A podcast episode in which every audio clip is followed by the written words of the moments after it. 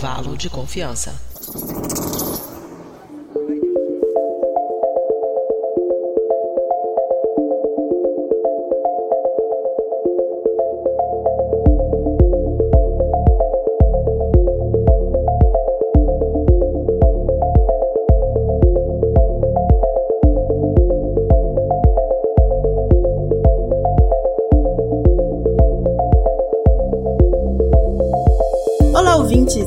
Começando mais um episódio do Intervalo de Confiança, uma distribuição uniforme de pensamento crítico. Eu sou a Kézia Nogueira e imagine só essa situação. Girar o vinho em uma taça, sentir o aroma, beber um pequeno gole, né? Daí você vai começar a escutar conceitos como terroir, tanino, e umas palavras como cabernet, tanat, pinot noir, malbec, tudo em francês, né?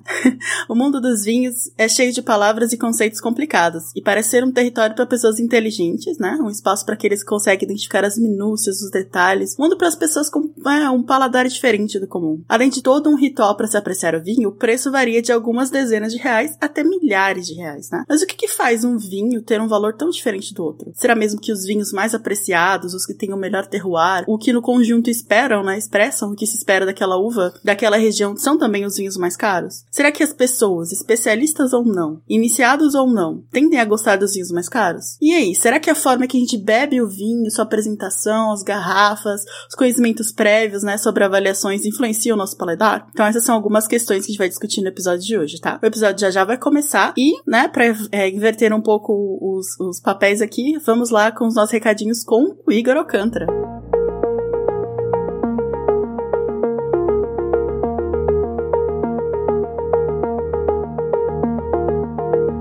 Oi pessoal, Dobriden. Hoje, como a Mariana tá gravando o episódio, sou eu, o Igor, quem vai aqui trazer para vocês alguns recados. E eu prometo, é bem, bem rápido, que, enfim, os recados aqui é só o tempo de eu encher minha taça aqui com um belo Pinot Noir e vocês já voltam pro episódio. Vocês sabem, né, que alguns médicos eles dizem que beber uma taça de vinho por dia faz bem ao coração. E sabe o que, que também faz bem à saúde? Você curtir o intervalo de confiança nas redes sociais. No Facebook você pode curtir a página Intervalo de Confiança. No Twitter você pode seguir o perfil iConfPod e no Instagram nós também estamos como iConfPod. Soletrando é I-C-O-N-F-P-O-D. I-C-O-N-F-P-O-D. iConfPod. Todas as informações, mais informações sobre o episódio você encontra no post do episódio no nosso site que é o intervalodeconfianca.com.br. Você consegue inclusive encontrar lá as nossas estatísticas. Tem lá o nosso BI que você vê quantos ouvintes nós temos, quantas pessoas gravaram já o episódio, convidados ou membros da equipe, quantos minutos cada episódio tem, etc. Uma outra coisa muito importante que já foi avisado no episódio anterior é que a gente está expandindo a nossa equipe, mas a gente tem um perfil bem específico em mente. Se você é mulher e você trabalha com ciência de dados ou com estatística, jornalismo, BI, é, enfim, qualquer área envolvida com dados e você tem disponibilidade para nos ajudar e quer fazer parte da nossa equipe de voluntários, seja para gravar, seja para fazer pauta, etc., entre em contato com a gente. Onde é que estão aí a mulherada de dados aí? Fala com a gente e venha fazer parte do nosso time. É isso então, gente. Eu falei que era rapidinho. Eu deixo vocês aí com o programa de hoje, né? Chega de ouvir a minha voz feia. Vamos ouvir a voz das meninas aí. A gente montou uma equipe muito bem selecionada para gravar esse delicioso e etílico né, episódio. Najdravi, um brinde. Uvidíme se v dalším episódio. Nos vemos no próximo episódio. Tchau, tchau.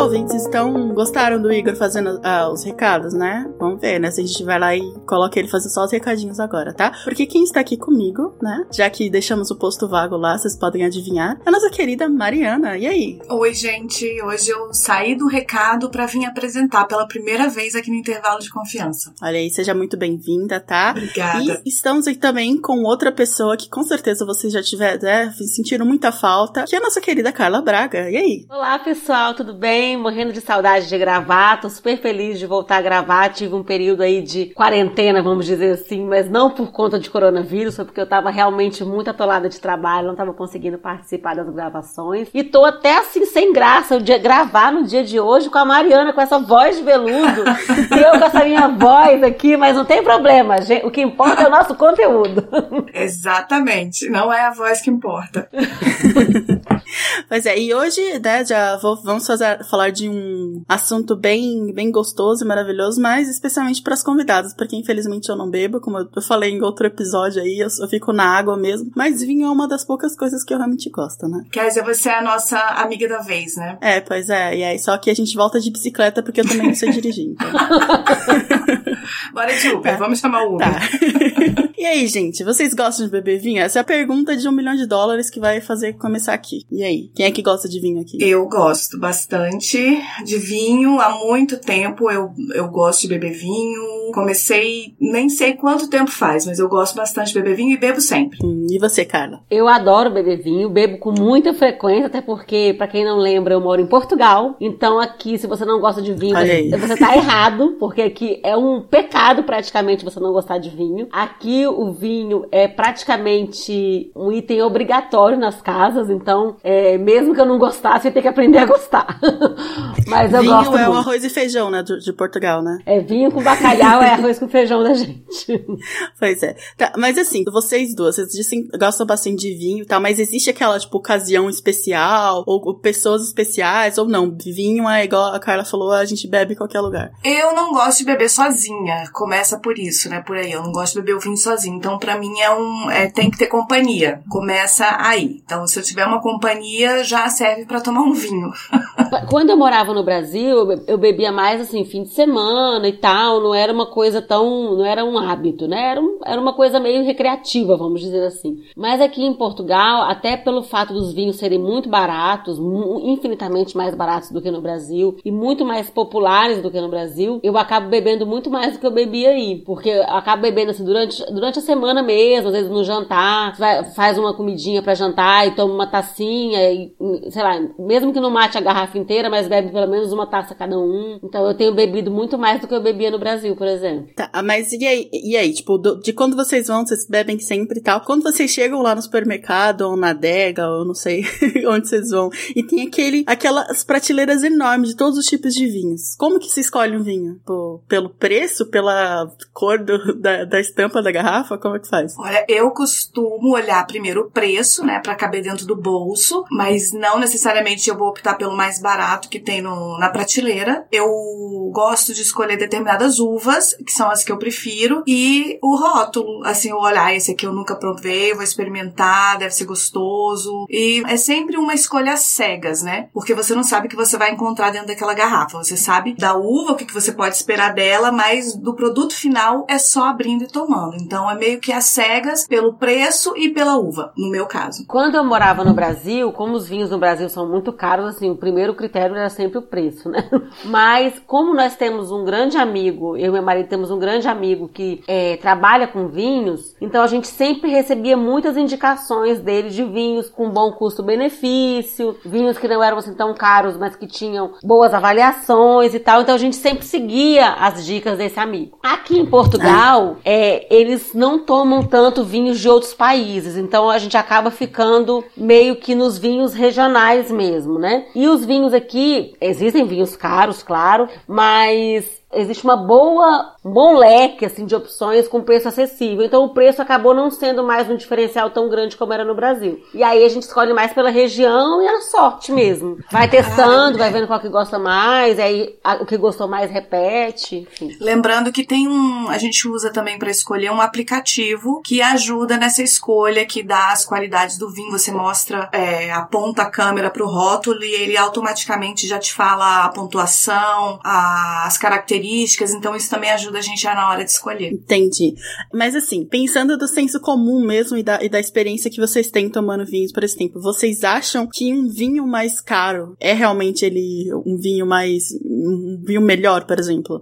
Sei lá, é, tem aí o de. O, a, a garrafa de 100 dólares ou a garrafa de 100 euros, né? Não sei. Ele vai realmente vai ser melhor que aquele outro vinho? Eu acredito que nessa discrepância de valor, de 10 para 100, não importa a moeda, vai ter uma diferença sim, porque tem um monte de coisa que agrega no preço do vinho, né? Então vai ter uma diferença. Mas depende também de quem tá bebendo. Eu costumo falar isso assim, há muitos anos atrás eu fiz um curso de sommelier e eu bebia muito vinho, então fiz curso de sommelier, mas e as pessoas me perguntavam: "Ah, esse vinho é bom, esse vinho é bom". E eu sempre falava: "Gente, o vinho bom é aquele que você gosta de beber". Então se a pessoa não tem um paladar preparado para tomar um vinho mais seco, ela não vai gostar, independente do preço. Ele pode custar mil dólares uma garrafa que ela não vai gostar. Então depende muito da plateia, né? Do consumidor que vai tomar esse vinho também. Então eu quando eu comecei a tomar vinho, eu tomava um vinho que estava na moda na época no Brasil, que era um vinho alemão da garrafa azul que se chamava Lip from Mich, eu acho, alguma coisa assim. E, nossa, era febre, todo mundo tomava. E aí eu só tomava aquilo. E com o passar do tempo, eu não aguentei mais tomar aquilo porque ele era muito doce. E aí eu comecei a procurar outro tipo de, de paladar, de outro tipo de sabor nos vinhos para eu tomar, para eu gostar. E aí a gente vai aos poucos amadurecendo esse o paladar. Então, se você não gosta de vinho, se você nunca tomou vinho, começar por um vinho muito seco, você vai falar, ui, que horrível. Então,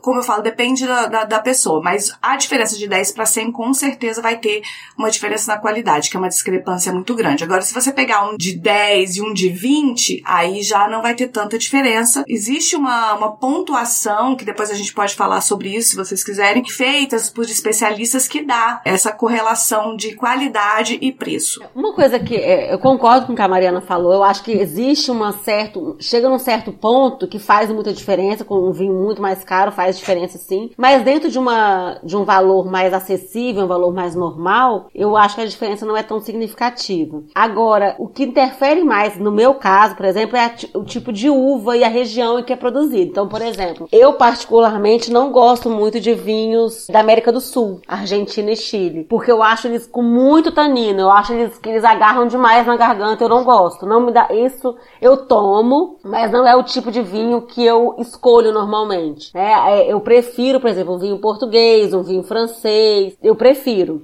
vinhos mais um pouco mais suaves. Não gosto de vinho doce, não é bom não confundir isso, né? Porque o vinho doce normalmente, normalmente é um vinho mais modesto, com preparo mais rudimentar, enfim, não é um vinho de tanta qualidade, né? Mas assim, de forma geral, o preço faz uma certa diferença a partir de um certo ponto, mas nem sempre. Eu acho que tem muito mais a ver com o que a Mariana falou, a questão do, do que você gosta. Pode ser o vinho mais caro do mundo chileno, que eu eu, realmente, eu, não é que eu não gosto, mas não é minha preferência, não é o tipo de vinho que eu escolho. É, então acho que a gente tem que parar de ter esse preconceito. Aqui em Portugal aconteceu uma coisa interessante comigo. Eu tenho uma amiga aqui que ela é especialista em vinho, especialista mesmo, nível hard. Ela fez um curso que só tem, não sei, poucas cidades do mundo que fazem esse curso. Esse curso é em, o que ela fez o de Londres. Enfim, que você sai de lá, você é o bambambam bam, bam do vinho. E ela mesma fala que as pessoas no Brasil, por exemplo, falam: ah, não, quem gosta de vinho só gosta de vinho tinto. Quem gosta de vinho rosé e vinho branco que não entende de vinho. E ela falou que isso é um preconceito, existem vinhos excelentes, vinhos rosés, vinhos brancos, vinhos verdes, aqui em Portugal tem muito vinho verde. Então, é uma questão de paladar mesmo, de acostumar.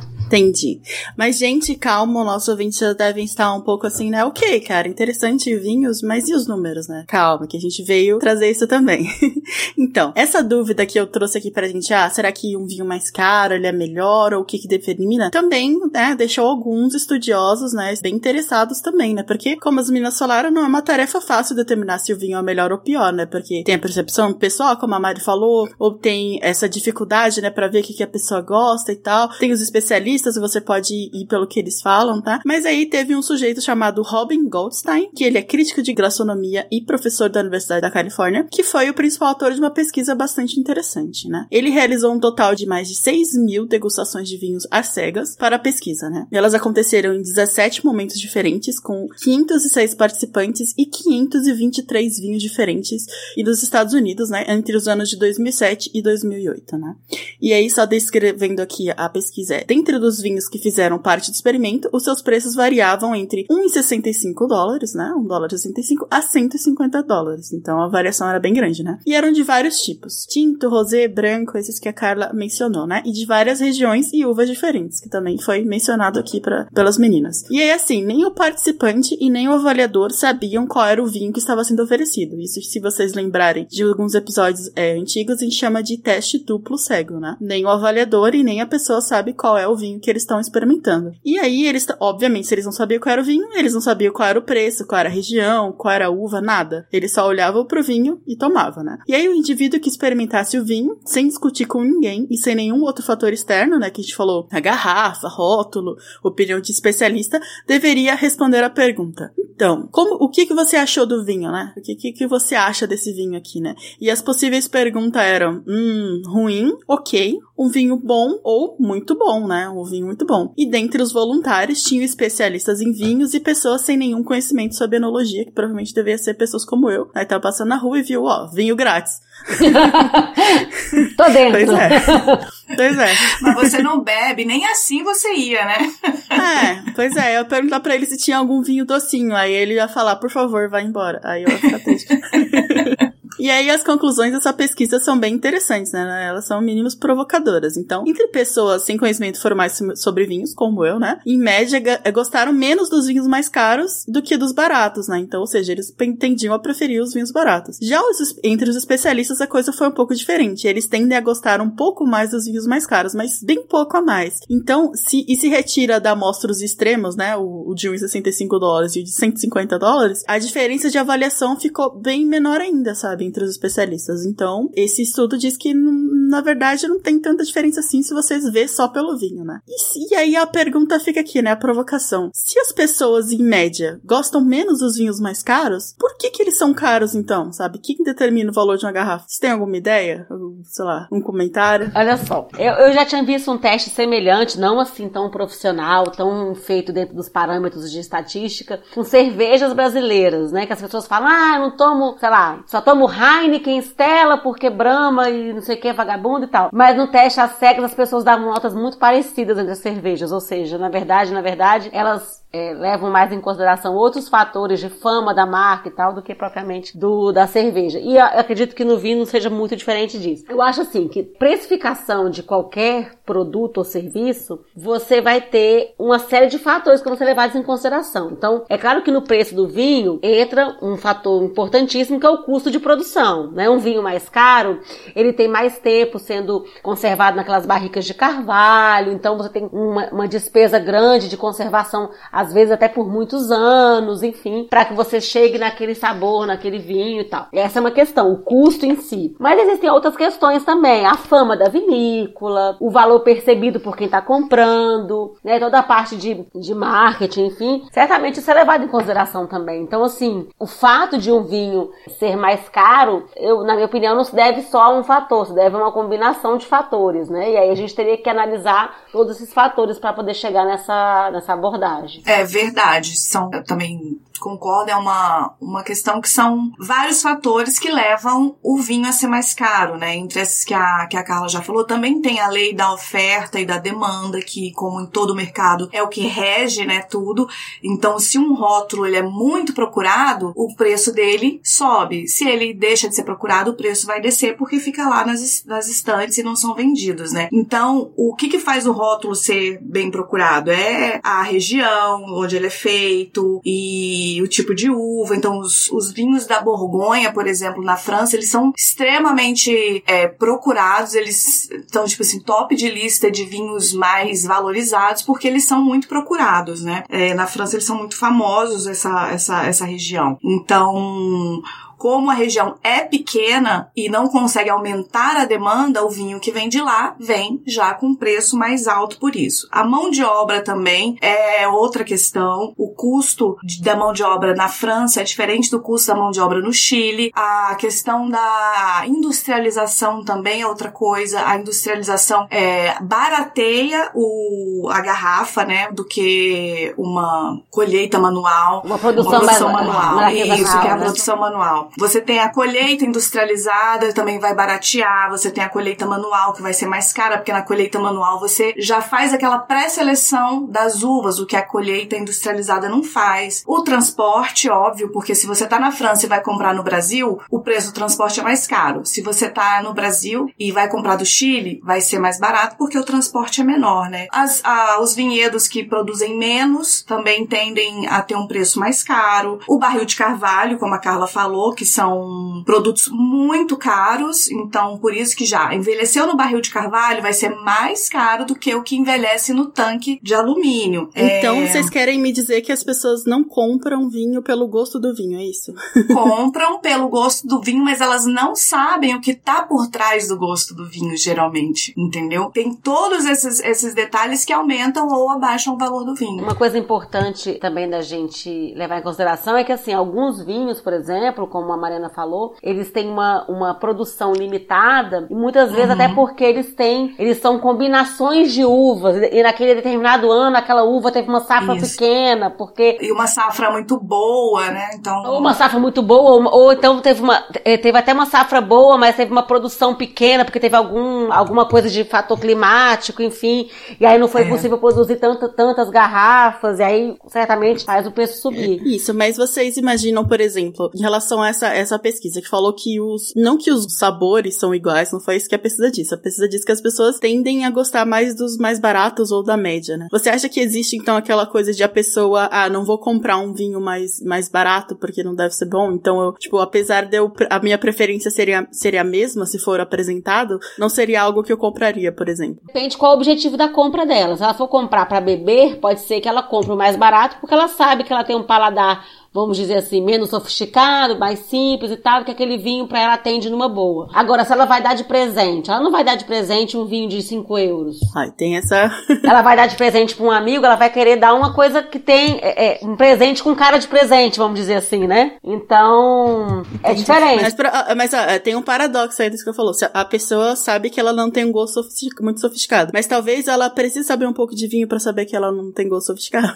É, e aí ser. ela vai acabar. E aí não sabe de nada por exemplo, eu, se eu fosse comprar um vinho, eu ia comprar, é, tem, tipo, eu ia obviamente não comprar o vinho mais barato, tipo, nem o mais caro porque eu não tenho esse dinheiro, mas seria uma, uma média, assim, sabe? Tipo, eu não me arriscaria, porque a pergunta que eu tô fazendo é assim, tipo, será que as pessoas não arriscam a experimentar os vinhos mais baratos porque eles são mais baratos, entendeu? Acho que sim, elas não arriscam por isso. Elas, ah, deve, é muito barato, deve ser ruim. Isso em, em países em que o vinho é muito popular, como aqui em Portugal, por exemplo, isso acaba diminuindo, porque como bebe-se muita quantidade, você acaba comprando comprando vinho barato, vinho caro, vinho tudo, né? E aí você acaba tendo boas, gratas surpresas, assim. Você acaba comprando, prova um vinho que é barato e, poxa, ele te surpreende, né? Então, assim, isso depende muito de como é também a cultura vínica do país, né? Assim, da, da região que a pessoa mora. É, eu acho isso também, que depende da, da cultura da, do local, mas geralmente a pessoa que não tem um conhecimento de vinho, mas sabe, porque todo mundo sabe, né, que tem essa, essa questão do vinho caro que é bom e do vinho barato que é ruim. Então a pessoa que não tem conhecimento nenhum, ela vai fugir do muito barato porque ela não quer pagar mico, né? Ela não quer, ai, vou levar um vinho, nossa, vão falar do meu vinho, ou eu vou tomar um vinho que é ruim, não. Então ela vai escolher um vinho que não é o mais barato, mas que também não é o mais caro. Ela vai ficar ali no, no meio. Então, o preço, acho que para quem não conhece, tende a levar a pessoa ali para um pouquinho, pagar um pouquinho mais. Isso. É, gente, só para confirmar o que as meninas estavam falando antes, né? Realmente as pesquisas mostram que as características sensoriais, né? Elas falaram de impressão, né? Mas realmente a gente tem pesquisas que mostram que o sabor, as características sensoriais, né? O, o paladar e tal, não são as principais características na precificação dos vinhos, né? Então, os fatores extrínsecos que elas falaram, região de produção, reputação, uva, safra, tudo isso leva muito mais peso na precificação do que outros, né? Então, no caso dos vinhos, quando você compra uma garrafa, você tá pagando muito mais pelo rótulo do que pelo que realmente tem lá dentro, tá? Eu é. confesso que eu comecei a consumir muito mais vinho depois que eu mudei pra cá. Eu já gostava no Brasil, mas eu não tinha esse consumo tão exacerbado, até porque nem tinha dinheiro para comprar tanto vinho assim. Mas aqui em Portugal, como o custo é menor, eu acabo consumindo mais. E aqui eu comecei a reparar que tem muito rótulo de vinho que tem a assinatura do enólogo, que, que foi responsável por aquela produção e tal. E isso às vezes é, super faz diferença na, na, para as pessoas que estão procurando vinho. Ah, eu quero um vinho do fulano de tal, da vinícola do fulano de tal. Isso faz diferença. Essa questão da reputação é uma coisa que pesa. É, a gente tá falando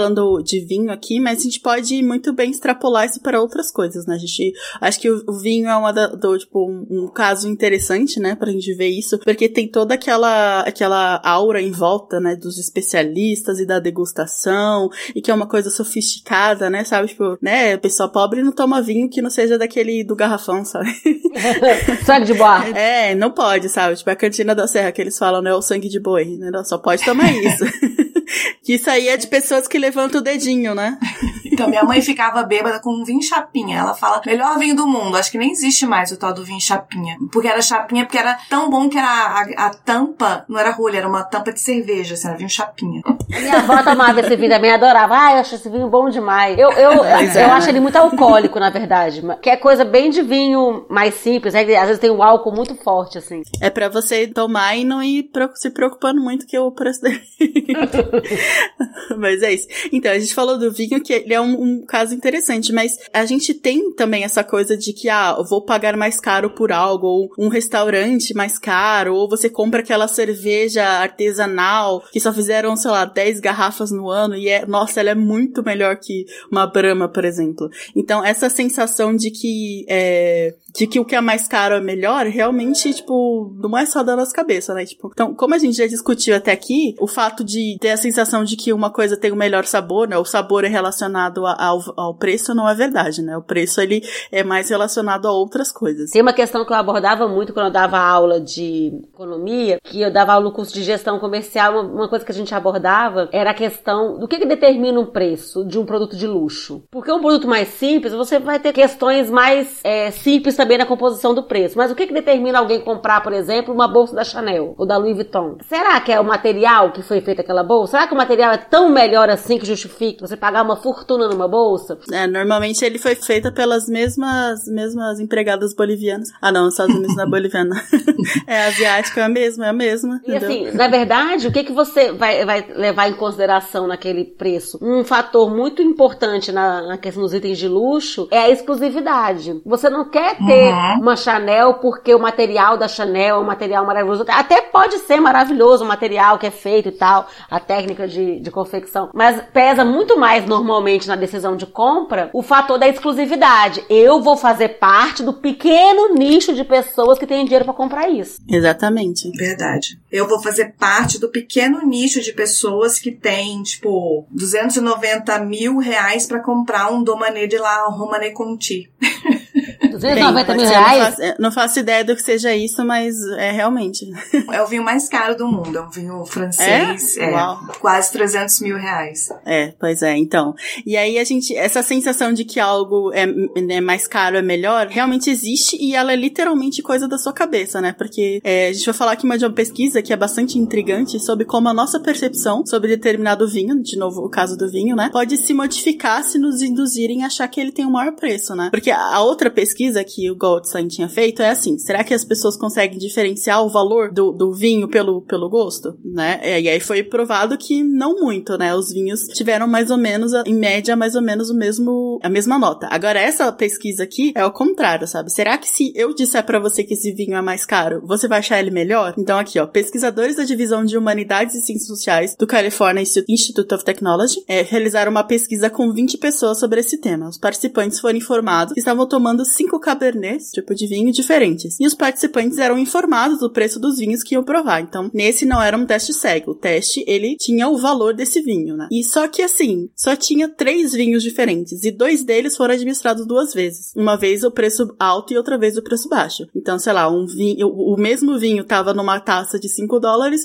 e numa taça de 250, não sei. Tipo, eu tô chutando aqui o número, não tá aqui exatamente o número que eles falaram. E aí, como você deve esperar, os participantes deram notas diferentes para o mesmo vinho, né? Então o que estava com preço menor recebeu notas mais baixas do que o que estava com preço maior, mesmo sendo exatamente o mesmo vinho. E aí, oito semanas depois, o experimento foi refeito, sem relatar o suposto do, do preço dos vinhos, né? E não teve nenhuma diferença na percepção entre os vinhos repetidos. Então, dessa vez aqui eles fizeram aquela pesquisa parecida com a do começo, né? Toma o vinho e diz o que, que você acha sem saber o preço. E aí não teve nenhuma diferença de, de variação de, de preferência entre eles, né? Isso é bem interessante, né? Então demonstra que mais uma vez, o prazer de consumir algo não tá só naquele, no, no, no fator intrínseco, né, daquilo, não é o valor, né, igual a Carla falou, não é a, a qualidade da, da bolsa da Chanel, não é o gosto do vinho, sabe? Então tá associado ao suposto preço do produto, né? E é isso aqui, assim, tem, não para só por aí, né? Esses, esses pesquisadores também realizaram exames de imagem no cérebro dos participantes durante o experimento, e quando provaram o vinho repetido, né, o mesmo vinho, com suposto preço maior, as regiões ligadas à agrabilidade, né, do cérebro, de odores e sabores eram estimuladas, né? Ou seja, o participante realmente estava sentindo um gosto melhor quando achava que o vinho era mais caro, entendeu?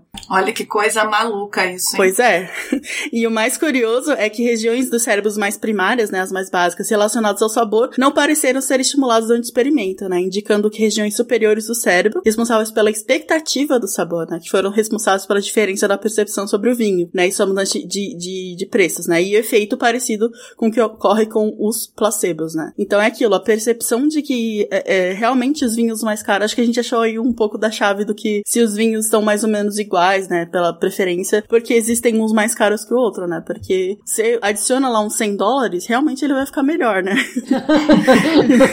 Agora, assim, o que eu acho interessante é ver aí também que uma coisa que a Mariana falou, acho anteriormente, que é aquela questão de você não querer parecer é, ignorante. Então, assim, nossa, se esse vinho é caro, todo mundo gosta dele. Quem sou eu para dizer que o vinho não é bom, sabe? Você Exatamente. Também, você não quer parecer que você é o, o Zé Mané que não sabe avaliar o vinho. Então você viu, pô, o vinho custa 150 euros ou dólares, você vai pensar, porra, se alguém paga esse preço nesse vinho aqui, esse vinho deve ser sinistro. Vou provar já com aquela boca boa, né? Já tem Exatamente. aquela, aquela o, o, a pré, né, foi pré-concebido que aquilo é bom, né? Já, pois o, pre, é. o preço te faz achar que aquilo é bom. Isso, é, isso é, mi, é toda a minha percepção sobre caviar, cara. Eu olho para aquele negócio, eu, eu me recuso a acreditar que as pessoas realmente gostam daquilo, entendeu? Deve ser porque é caro e todo mundo diz que é bom que as pessoas continuam achando. Concordo com você, porque eu também detesto. Ah, muito, muito. Eu sou tão chique que eu tenho alergia a caviar, gente. Ai, assim, sou alérgica. Olha. Meu Deus. Não posso Mas, nem, gente, eu não como caviar porque eu tenho alergia, né? Tipo, ainda bem que eu, é. eu não posso comer isso. Pois é. Gente, só o um parênteses agora que a gente vai chamar o nosso quadro maravilhoso que é o Boston da Jay. A gente já volta. Boston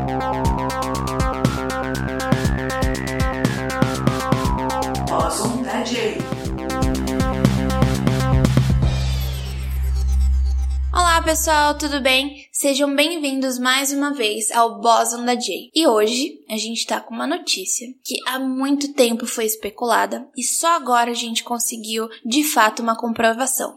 A hipótese sobre a existência da água na Lua existe há anos. Segundo os últimos cálculos, o polo norte do satélite poderia armazenar 600 milhões de toneladas desse recurso essencial para os seres humanos, tanto para beber como para fabricar combustível de foguete. O polo sul também poderia conter grande quantidade de água gelada. O problema é que as observações não eram conclusivas. A luz infravermelha não permitia saber se era água, H2O, ou grupos de hidroxila, OH. Agora, o telescópio da NASA captou luz infravermelha numa longitude de onda que só a água pode emitir. Não há nenhum outro material na Lua que possa dar esse mesmo sinal. O telescópio Sofia foi apontado para a cratera Clavius, um buraco de mais de 200 quilômetros de diâmetro perto do polo sul do satélite. Os responsáveis pela descoberta, liderados pela planetologista Cassie Honeyball, na Universidade do Havaí, e pesquisadora da NASA, afirmam que a abundância de água nessa cratera é de cerca de 200 microgramas por cada grama de terra lunar. Bom, um micrograma é uma milionésima parte de um grama. Isso significa que, para poder extrair um litro de água da Lua, os futuros astronautas teriam que juntar 5 toneladas de solo. Inclusive na Terra, o ouro das minas que são comercialmente interessantes está numa concentração de cerca de 100 vezes menor que a estimada para a água da Lua. Segundo o estudo, a água da cratera Clavius não está em grandes superfícies de gelo puro, e sim em pequenos depósitos acumulados em entre a Terra ou presos em cristais produzidos por pequenos impactos de asteroides. A sonda Chandrayaan-1 já detectou gelo nos polos lunares em zonas não iluminadas pelo Sol. Agora, é apresentado provas conclusivas de que há moléculas de água também nas zonas iluminadas. Sua equipe acredita que as moléculas de água tenham se formado a partir do impacto de pequenos meteoritos e da reação com o OH. As moléculas estariam presas entre os cristais e seria preciso fundi-los para tirá-las de lá. Você pode ler mais sobre a matéria apresentada pelo jornal El País no link do post. Obrigada e até a próxima.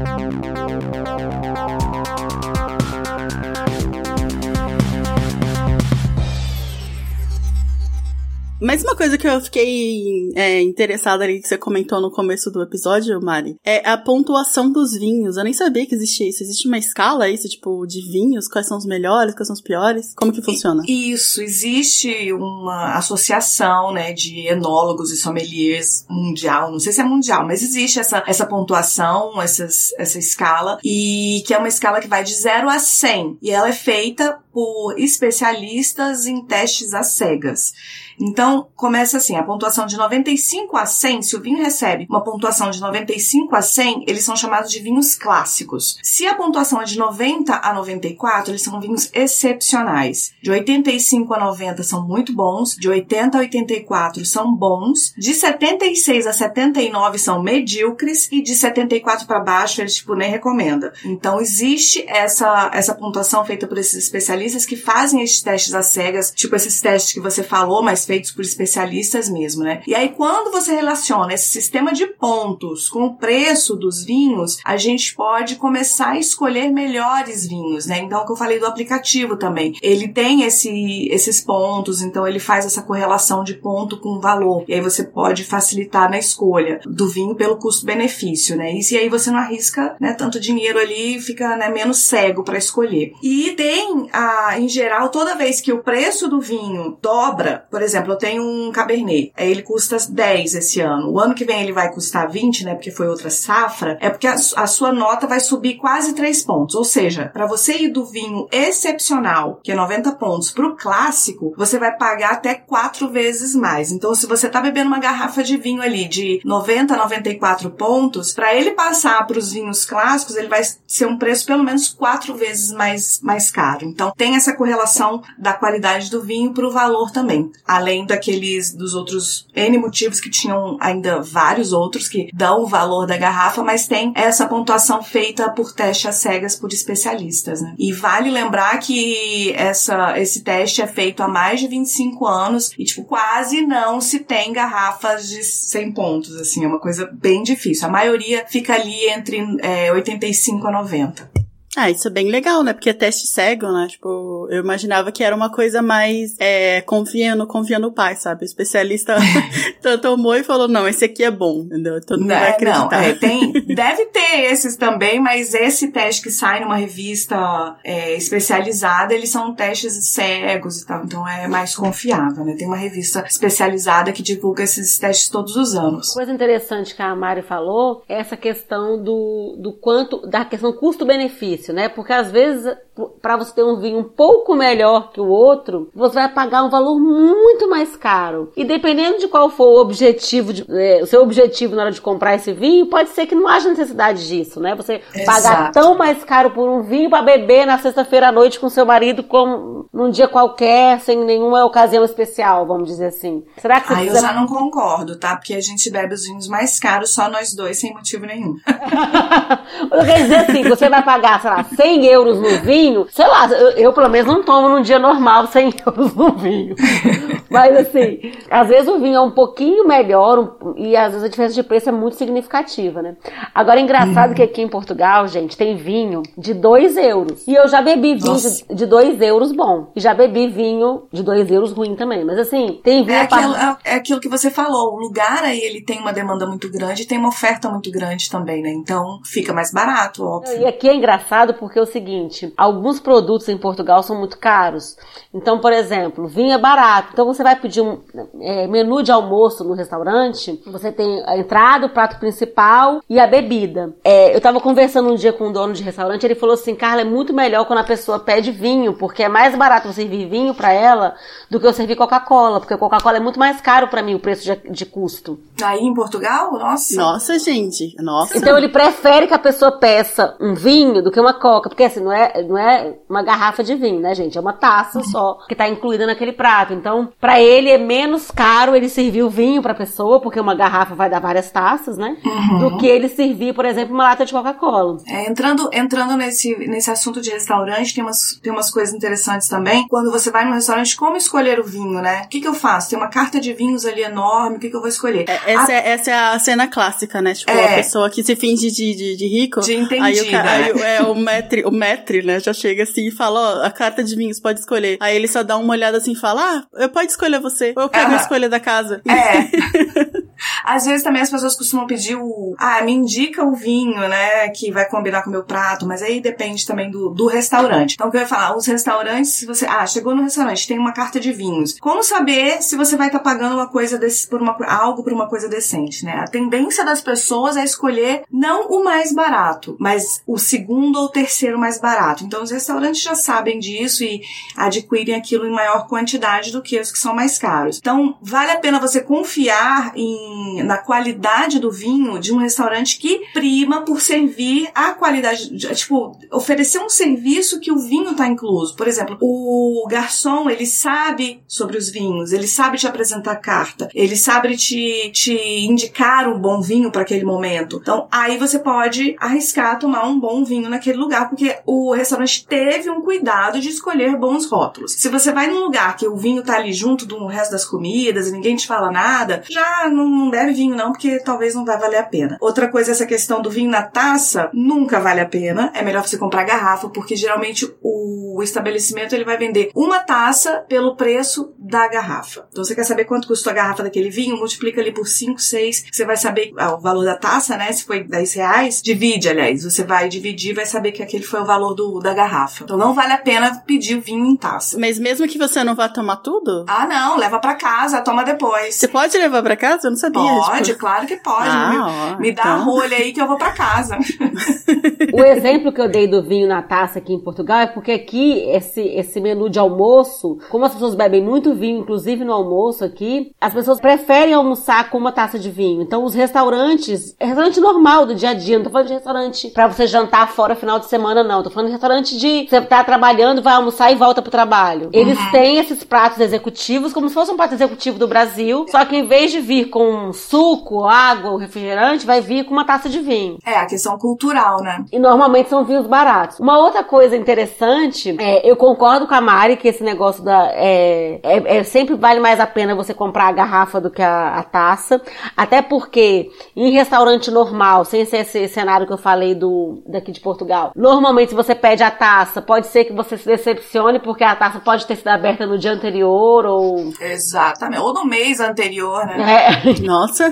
Você não tem garantia nenhuma de que aquela taça foi, aquela garrafa foi aberta hoje, né? Então tem essa questão. Oh, mas você também tem a, a, a, a, coisa de você comprar a garrafa inteira e você toma e o vinho é horrível. Eu não sei. Aí você tem que tomar a garrafa inteira? Aí você tem que tomar a garrafa inteira.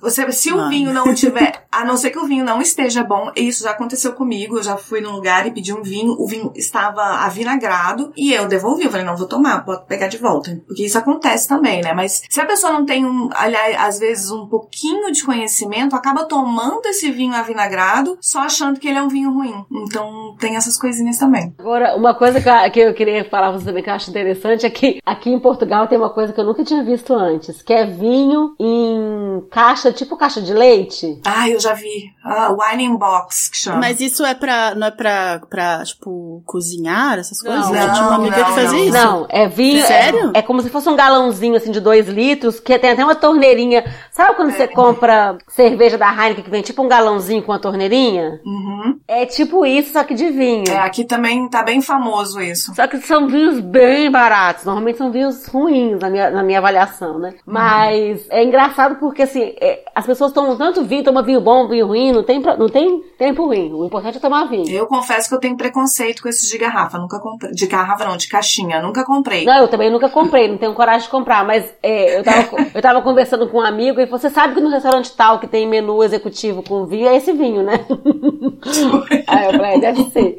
Uma outra coisa também que eu ia falar que é interessante é a questão do vinho do Porto. Uhum, é, o vinho do Porto é um vinho muito forte, né? Ele é mais, uhum. ele é, ele é mais alcoólico. Mais alcoólico. Né? Então, é um vinho que embebeda as pessoas com facilidade. E embora Portugal consuma muito vinho e seja o país do vinho do Porto, eles exportam muito mais vinho do Porto do que consomem internamente, porque as pessoas é, consomem vinho aqui em mais quantidade. E o vinho do Porto você não consegue tomar numa quantidade muito grande por ele ser mais forte. É, ele é um vinho de sobremesa sobremesa, né? Que eles chamam. Pra você tomar só uma tacinha e tal. Só um cálice pequenininho, tipo um cálice de licor aí depois do almoço, ou até antes para abrir o apetite, mas eu acho que ele é mais considerado um vinho de sobremesa, que é o vinho do, fim, o vinho do final da refeição. Eles aqui tomam uma tacinha que é um pouquinho maior que a de licor, é uma tacinha específica que eles usam.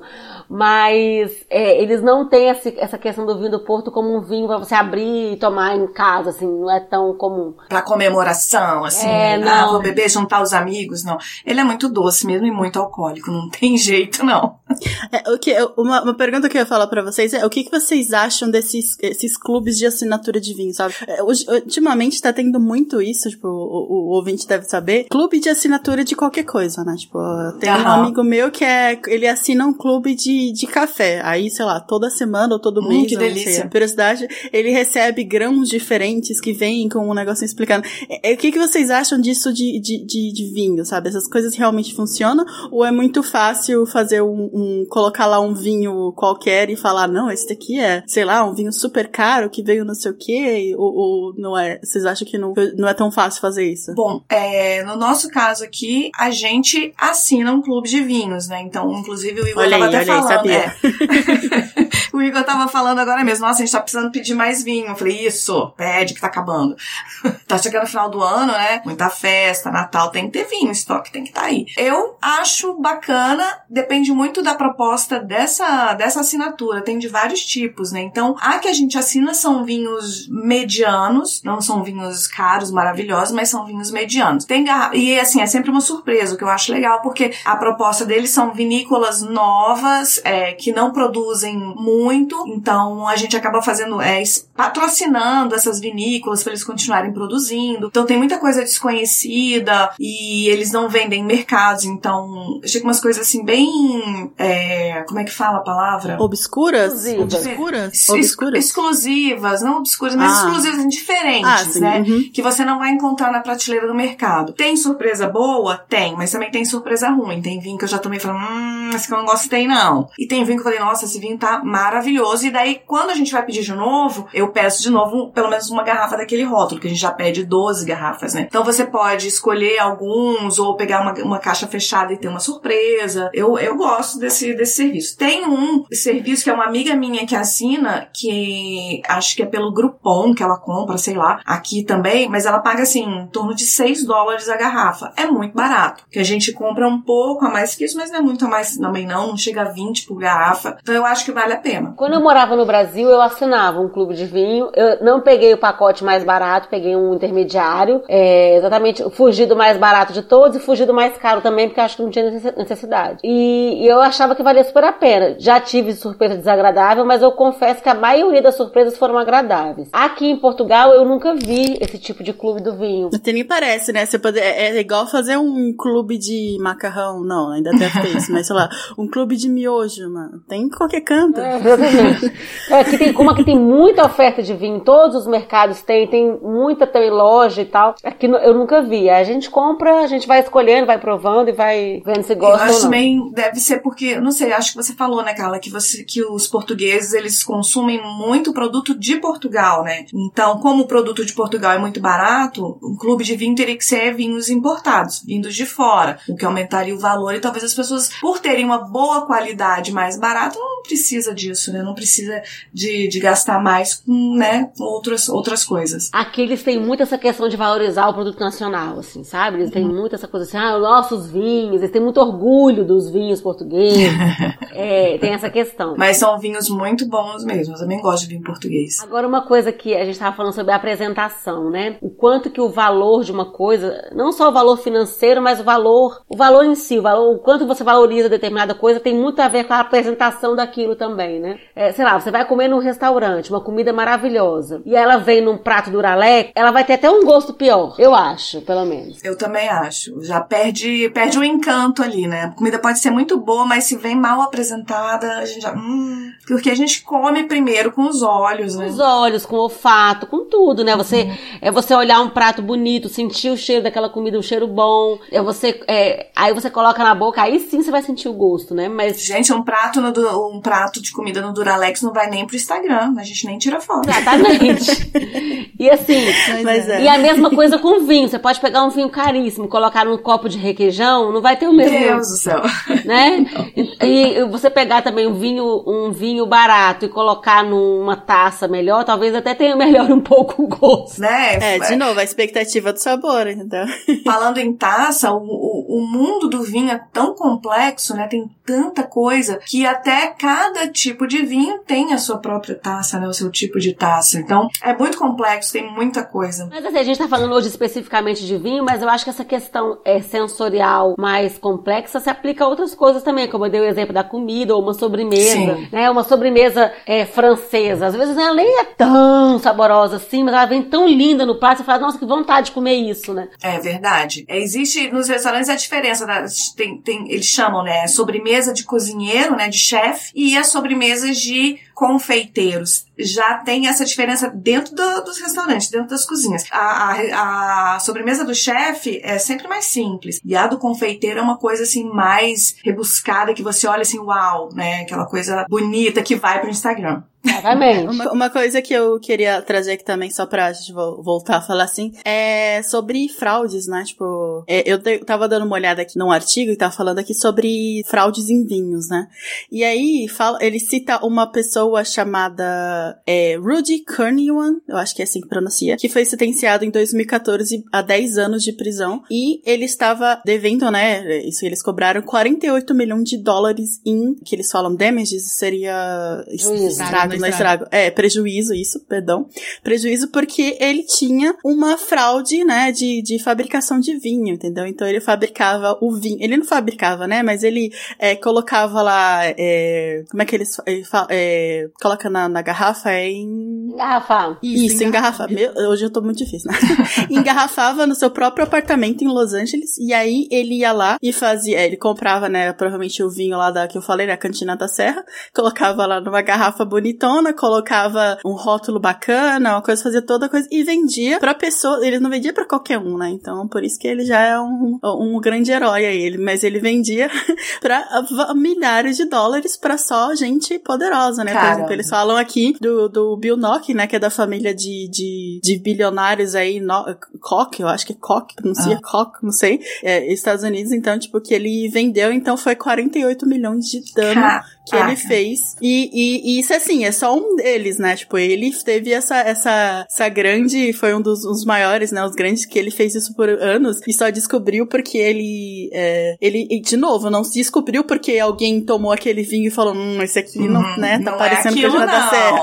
Não, eles descobriram porque ele colocou, ele vendeu uma garrafa da safra de, sei lá, mil, acho que tá escrito aqui, ó. Acho que é 1945 de tal vinhedo, né? Só que a família do dono do vinhedo pensou, hum, mas a gente só começou a, a fabricar vinho em 82. Como esse cara tem uma garrafa de 45? e aí foi por isso que foram atrás e descobriram. Então, então de novo, aqui voltando, sabe? Não é o Gente. gosto, entendeu? Ele continuou isso por muitos anos, entendeu? Ele foi Ele ganhou devia muito dinheiro. falsificar os rótulos, né? Pregava ali na garrafinha, comprava, falsifica o rótulo.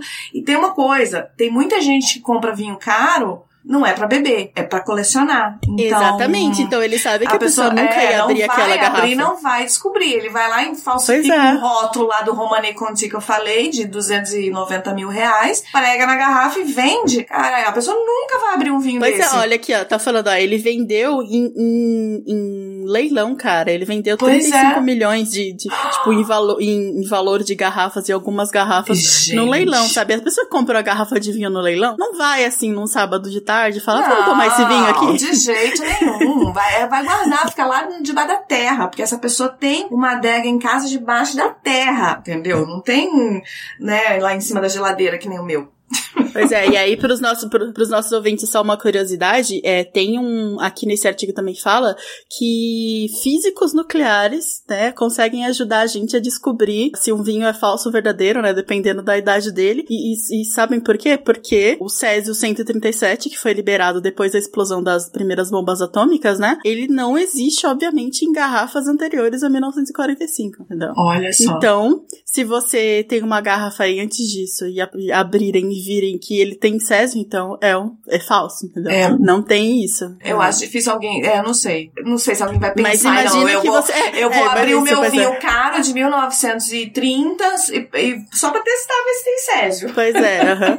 E aí você Porque pensa, tudo hora que bem, você mas tipo. abriu o vinho, você abriu o vinho, acabou. Ou você toma, né? Você não vai. Não, e, e também é assim, né? Tipo, é só não falsificar nenhum mais antigo de 45, entendeu? Não tem problema. Agora, essa questão de, de rótulos mais antigos é engraçado porque é, eu fiz um passeio aqui na é, uma das regiões aqui de vinícolas aqui em Portugal e eu fui com esse amigo brasileiro que trabalha com vinho no Brasil, né? Ele veio nos visitar porque ele é muito amigo do meu marido e aí ele aproveitou a oportunidade e marcou com alguns fornecedores dele e tal. E aí um desses passeios ele me levou. E aí a gente passeou na vinícola, foi um passeio super agradável, super diferente. E depois a gente até almoçou com o dono da vinícola, tal, provou os vinhos, não sei o quê. E aí teve um momento lá do passeio que ele levou a gente num lugar que ele chama de biblioteca, que é um, um armazém onde ele guarda algumas garrafas, algumas poucas garrafas de cada safra que eles já produziram. Então tem garrafa de 82, de 81, de 70 e pouco, de cin- 60 e pouco. Enfim, tem garrafas muito antigas. E dá assim, até medo de você pegar na garrafa, sabe? E aí ele, ele acabou de- dando de presente pra esposa desse nosso amigo a garrafa do ano de nascimento dela, que é 82. E aí ele abriu, ele abriu lá pra gente. Não dá nem pra abrir com um abridor de garrafa. Você tem que cortar o vidro, porque a rolha não, não, não sai mais. Não sai, já emperrou, né? Aí você é, tem um aparelho, é super interessante. Ele coloca a garrafa assim, meio deitada, meio, meio em pé. E aí vem tipo com um aparelho assim que corta o vidro, tá? De uma vez, assim, sabe? É tipo um negócio meio quente, assim. Eu pensei que ele ia, que ele ia cortar aquela a famosa com a espada, que a Ah. pessoa tenta cortar na garrafa. Não A era. espada é mais pra espumante. As pessoas usam Ah, mais perdão. champanhe, espumante. Aí ele cortou. E, ó, e, ó, ó, dá pra ver que, a- só, só outro parênteses, dá pra ver que a Mari, ela é, realmente é, sabe muito de, de bebidas, porque ela falou espumante, não champanhe, porque champanhe só é se for da região de Champanhe na França. É, falei Que essa, espumante ou essa é a piada né? que eu quero fazer desde o começo do, do episódio, mesmo seja sendo sobre champanhe e não vinho. Pode continuar, cara. E aí a gente tomou, e realmente assim, era um vinho super antigo e tal. Eu não sei se eu sei avaliar, se eu saberia avaliar só de tomar, né? Eu, como eu sabia já que era antigo, eu já provei com aquela boca boa, né? Você já deu mais pontos aí, né, pra ele. Exatamente. Já, opa, peraí, meu cérebro, esse aí você tem que gostar. Pois é, né, não dá. É, só essa de, dos vinhos muito antigos, quando eu fazia o curso de sommelier, eu lembro que um, um dos professores contou uma história e era um, um colecionador de vinho que comprava vinhos muito caros e tal, e ele pegou e um dia e, e conseguiu comprar, acho que a garrafa era, era, acho que 10 mil dólares a garrafa, e ele foi buscar a garrafa, não sei se foi na França, em algum lugar, e foi de avião e tal, pra buscar a tal da garrafa. Além dele pagar 10 mil dólares, ainda tem que pagar a viagem pra buscar, né, porque tem que vir no colo, né, dentro de um... Pois é, não dá pra colocar no, E no o medo, FedEx, né? Ah, gente, e o medo? E o medo de quebrar essa garrafa? Então, igual um bebê de, de, de dois meses, assim, no colo. E foi o que ele fez. Ele viajou com a garrafa no colo. Na época não tinha problema ainda de entrar com líquido, isso faz muito tempo. Que eu ouvi a história, imagina quanto tempo tem essa história. Então o cara foi no avião com o bebezinho dele no colo e tal, desembarcou. A hora que ele foi sair, pegar as malas e tá, tá, tá, ele tropeçou. E caiu Ah, não. em cima da Mentira. garrafa. No que ele levantou e ele viu todo vermelho, disse que ele só falava assim: Meu Deus, tomara que seja sangue, tomara que seja sangue, tomara que seja sangue. Mas não era. Meu Deus. Ele perdeu ali a garrafinha dele de 10 mil dólares, só num tropeço, cara. E tem muita gente que compra esses vinhos, como eu falei, pra colecionar, porque se você abrir o vinho, principalmente os vinhos muito antigos, que você não sabe como eles foram guardados, como eles foram, né, é, Conservados, né? conservados, aquele vinho que custa 250 mil reais pode estar ruim. Ele pode estar avinagrado se ele Exatamente. não foi bem Esses conservado. Então é- as pessoas não não, é beber, abrem né? mesmo. É, as pessoas não abrem. A não ser que seja um, sei lá, um Bill Gates da vida realmente que quer arriscar perder ali um patrimônio de 250 mil reais, né? E, e tá ruim. Então as pessoas sequer abrem, vai trocando igual um objeto de colecionador mesmo. Pois é. Tem hobby pra tudo e tem bolso pra tudo, né, minha gente? Tem, Exatamente. tem, é tem o que eu sim. sempre falo, é a superabundância, né? Quando você tem Uhum. a superabundância, você pode se deleitar com essas coisas, né? Exatamente. Mas é isso, gente. É, obrigada pelo episódio. O episódio foi um episódio, assim, mais descontraído, né? Mais dinâmico. Obrigada, Mari. Que, aliás, nosso prazer, a gente tava aqui, eu e o Igor, há muito tempo falando qual vai ser o, o, o tema para a gente trazer a Mari pra gravar com a gente. Escolheram o tema certo, né? Que eu ia gostar Pois de é, falar. olha aí, tá vendo? Eu nem sabia que ela era tão especialista assim, ó, gente. Ela Tem que aproveitar Não, eu não mais. sou especialista, não, gente, não sou não. Faz há muito tempo eu estudava sobre isso, eu já tive mais conhecimento, mas vinho é igual tecnologia. Se você para de tomar, você vai perdendo aquele conhecimento também. Então, a vida vai mudando, a gente eu continuo tomando, mas não como era antes. Mas, calma aí que, né, o assunto acabou, mas o episódio ainda não. Então, vamos lá para o nosso querido quadro Espaço Amostral.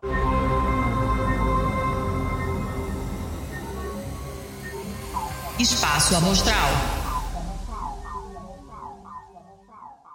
Então, estamos aqui no nosso querido Espaço Amostral, que, pra quem não sabe, é onde os participantes indicam alguma coisa pro nosso ouvinte, né? Uma coisa que ele para ler, pra jogar, pra fazer, pra qualquer coisa, e não precisa ser é, relacionado exatamente ao tema, mas eu gostaria, né, vou fazer aqui uma exceção e pedir para nossas queridas convidadas alguma indicação, pode ser de alguma coisa pra fazer ou algum vinho específico, pra quem está interessado em começar nessa vida, né? Para as pessoas que querem fazer o upgrade da, da Cantina da Serra para esse outro aí que eu não sei falar o nome, de 250 mil dólares, né? 290 mil reais, eu não sei o preço dele. É né? isso, 290 mil reais isso, entendeu? Então, se a pessoa quer fazer esse upgrade, tá aí com esse dinheiro guardado há muito tempo, falou, é agora, o que que, que que ele faz? Podem fazer outras indicações também, né? Mas eu gostaria também dessa que vocês fizessem. Eu acho que um bom começo é instalar esse aplicativo. Eu não sei se existe mais de um. Eu uso um que chama Vivino e você só coloca a câmera mostrando o rótulo e ele já te dá o preço e a nota que ele tem falando as características. É um bom começo para quem não quer desperdiçar muito dinheiro numa coisa que realmente não presta. Ele vai te dar uma nota ali e você, ah, ok, esse aqui tá legal ou não, esse aqui tá muito baixo, o preço tá alto, a qualidade tá baixa. Então é um bom começo esse esse aplicativo. O outro é o, os clubes de vinho também são super legais para quem já gosta de tomar, porque é muito vinho. Apesar de que você não recebe todo mês, você recebe só quando você pede. Então você não precisa tomar 12 garrafas no mês, né? É o bem que eu gostaria, mas não dá. E, que dá, hein? Olha que dá. Olha, né, pra mim não dá. Eu já sou uma jovem senhora idosa que eu ia viver de ressaca, não consigo. Mas e fora do tema, e fora do tema de vinho, você tem mais alguma outra indicação? Ah, eu. Bom, eu assisti uma série que eu gostei bastante. Que se você quiser assistir, tomando uma. Vocês mulheres que estão ouvindo, principalmente, porque é uma série bem focada no tema da maternidade, de amizade feminina, essas coisas. Então, se você quiser assistir, tomando um vinho excelente. Se chama Working Moms e ela tá no Netflix. Isso. Obrigada, Mari. E você, Carla? Quais são as indicações primeiro para os nossos curiosos em vinhos e depois qual, qualquer tema, se você tiver trazido alguma coisa? Bom, é, em relação a vinhos, venham para Portugal, conheçam os vinhos portugueses, é muito legal. Quando acabar. É, esperem a pandemia. Ai, que delícia! A gente vai ficar na sua casa então, Carla. Pode vir. Quando acabar esse bloqueio aí das, dos aeroportos, venham conhecer Portugal. Pra começar, assim, eu acho que é, passeando aqui por Portugal, conhe- nos restaurantes, peçam os vinhos portugueses, façam as refeições com vinhos, que vocês não vão se arrepender. Pra quem gosta de vinho do Porto, façam os passeios naquelas caves ali de Vila Nova de Gaia, pelo menos em Ai, delas, gente, que é super meu sonho. interessante, é super interessante, e você vai, vai ver que existem vários tipos de vinho do Porto. Então tem o vinho do Porto branco, o vinho do Porto rubi, enfim, tem vários tipos. Vinho Porto não é só tinto? Não. Nossa, meu mundo caiu agora. acho que de tudo que a gente falou nesse, epi- desse episódio, foi a coisa mais surpreendente que eu ouvi hoje. Não. Existe vinho do Porto Branco, inclusive é, né, lá em Vila Nova de Gaia, do lado dessas caves de vinho do Porto, tem uma delas que tem um barzinho assim, que faz vários drinks com vinho do Porto. Tipo, igual drink com gin, com vodka, com vinho do Hum, Porto. que Bem delícia! Deve ficar bem docinho, bem gostoso. Então conheçam essas caves. Lá nessas caves tem um negócio que é interessante, que você tem uns, uns uma espécie de dispositivo assim para você cheirar e dizer se, o que que tem naquele, naquela amostra, né? Se tem uhum. cheiro de fruta, de madeira, não sei o que. E é super interessante que a gente consegue, mesmo quem não tá muito acostumado a fazer esse teste aí do, do aroma, consegue fazer. É bem interessante. É, quem faz curso para sommelier faz esses testes é, de pegar e, e cheirar, tomar. E, primeiro você cheira um monte de coisa, né? Aí você toma e tenta identificar o que que vem aquilo, né? quais, quais os cheiros aquilo tem, porque tem cheiros básicos dos vinhos, assim, que não, não foge muito daquilo. Interessante. E, assim, aqui uhum. realmente, assim, para quem gosta de vinho, tem vários passeios turísticos que abordam vinho. Inclusive, é, é, não quero me alongar muito, mas só um que eu achei bem interessante, que era um passeio é, falando sobre vinho verde na, na, na, região aqui do norte de Portugal. E era um museu do vinho verde. Aí você passeava, eles explicavam como é que era produzido o vinho verde, não sei o que e tal. Tinha um monte de apresentaçãozinha, slides, quadros, peças de produção, para você ver como é que são preparados e tal. E aí você podia fazer o passeio com as crianças, porque no final as crianças tinham que desenhar uma garrafa de vinho, aí tinha uma atividade artística lá, e aí elas saíam com uma garrafa de vinho de papelão. e achei super interessante, só em Portugal mesmo esse tipo de coisa acontecer. Ah, bem legal, bacana. Mas é, eles poderiam colocar uma taça com guaraná, né, que é verde também, eles nem saber as crianças. Mas e, e, fora do, do, do, tema? Isso. Fora do tema, eu assisti, tô assistindo uma série que já não é tão recente, já é uma série mais antiga, mas eu comecei a assistir há pouco tempo e que eu tô amando, que chama Outlander. É, tá na Netflix e é muito boa. Ela se passa na Escócia. E é muito maravilhosa e eu adoro. E super recomendo. Tá na quinta temporada, eu tô assistindo a terceira e eu tô adorando. Isso. E eu vou trazer aqui também uma indicação, mas é de uma série animada do Jurassic World que saiu no, no Netflix. Gente, adoro Jurassic Park, meu favorito. Jurassic World nem tanto, mas eu assisto porque adoro a obra, o mundo, né? E o, a animação tá bem legal, gente. Depois confiram lá, vejam e fale pra gente o que vocês acharam. E é isso, gente. Estamos chegando ao fim do episódio. Adorei muito trazer vocês aqui para conversar sobre isso. Aprendi muito, não, realmente não sabia nada de vinho. é, então eu fico muito feliz de ter trazido. Espero que os ouvintes tenham gostado também. É, né, entrem em contato com a gente, fala o que vocês acharam, o que vocês acham desses episódios um pouco mais leves, né, descontraídos, que a gente ainda traz em dados, mas não, não é tanto o foco do episódio. É, e a gente gostaria muito de saber o que vocês acharam. E aí, vamos fazer nossas despedidas. Carla, faz aí sua despedida, seu jabá. Bom, pessoal, obrigada por terem escutado até aqui o nosso programa. Foi um prazer participar do programa de hoje, até porque eu adoro esse tema. Espero que vocês gostem. Quem quiser é, me acompanhar nas redes sociais, eu sou Carla Michele Braga, Carla com K, Michele com dois L's, porque minha mãe sacaneou assim bonito, é, em todas as redes sociais. E o meu canal particular, né, de os meus, as minhas redes profissionais, são todas entre euros e reais, tanto no Instagram quanto no Facebook e no YouTube. E você, Mari, seus recados finais, fala se você gostou ou não, se tem algum jabá, como a gente encontra, além dos nossos recadinhos. É, gostei, achei bom, é, achei legal, divertido, eu não sei, não saberia falar sobre os temas sérios que vocês falam, então se vocês quiserem que eu volte a gravar aqui, arranja um tema legal desse, falar de comida, bebida, aí é comigo. e obrigada, gente, gostei hoje eu não vou gravar os recados, eu vou dar, é um, eu vou gravar a despedida, então, né? Um beijo, gostei de participar. Fica pra próxima. Vamos ver se vai ter próxima. Vai ter sim, gente. Então, obrigada, gente. Tchau, tchau. Tchau, tchau. Tchau.